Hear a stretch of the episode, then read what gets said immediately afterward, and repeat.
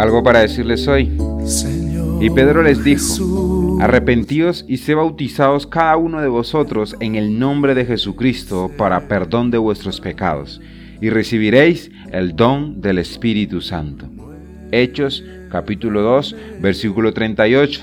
Y entre tantas cosas que decir, sí, tengo algo para decirles hoy. El arrepentimiento es de todos los días. Mis amados, sean bienvenidos a un nuevo capítulo del arrepentimiento. Estamos en el mes de mayo y seguimos hablando de este tema que es vital y de suma importancia en nuestras vidas. A ti que eres creyente, debes saber que el arrepentimiento es algo de todos los días. Y a ti que no llevas una vida consagrada a la voluntad de Dios, debes saber y reconocer que debes arrepentirte todos los días. Porque si bien sabemos que le fallamos a Dios todos los días, entonces hay que arrepentirse y buscar ese perdón de Dios, esa paz que solo Dios da todos los días. Arrepentíos y sé bautizados cada uno de vosotros en el nombre de Jesucristo para perdón de vuestros pecados y recibiréis el don del Espíritu Santo, dice Pedro. En Hechos capítulo 2, versículo 38, sé que lo, sé que lo acabamos de leer. Arrepentíos. Hay una primera instancia y es el arrepentimiento.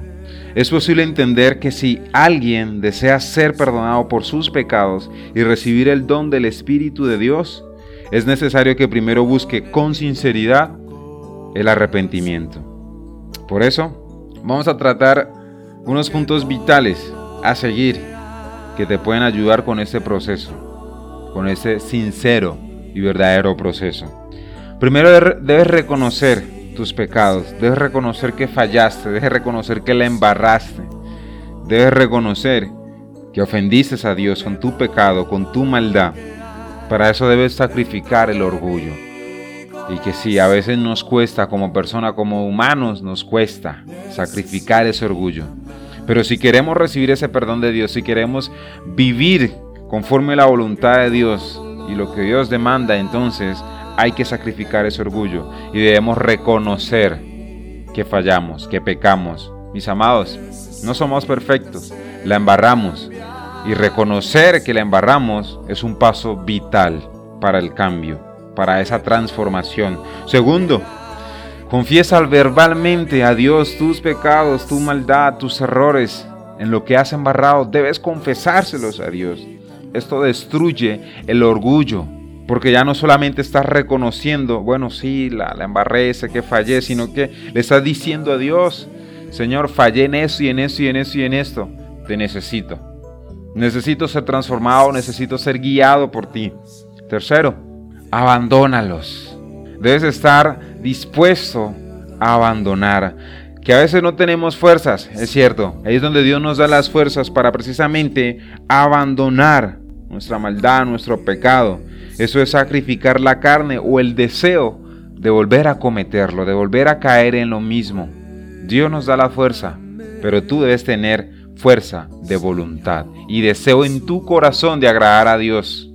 Recuerda por tanto de dónde has caído y arrepiéntete y haz las cosas que hiciste al principio. Si no, vendré a ti y quitaré tu candelabro de su lugar si no te arrepientes. Apocalipsis capítulo 2 versículo 5. La, primera cosa que debes recordar es de dónde has caído. ¿Qué te llevó a la caída? Rectifica tu comportamiento. Vuelve a ser como eras al principio, con Dios, cuando practicabas lo bueno. Odia el pecado y así permanecerás firme en la fe para buscar y mantenerte en esa comunión hermosa y vital con el Espíritu Santo de Dios. El arrepentimiento viene del Espíritu Santo cuando ve que la persona está realmente dispuesta a obedecer, a abandonar, a dejar atrás, a renunciar, cuando está dispuesta a pagar ese precio. Mis amados, eso tenía para decirles hoy. Feliz y bendecido inicio de semana. Dios los bendiga grandemente. Recuerde, el arrepentimiento es algo de todos los días, porque todos los días necesitamos del favor de Dios. Soy B. Jones y eso fue algo para decirles hoy. Porque todo lo que hay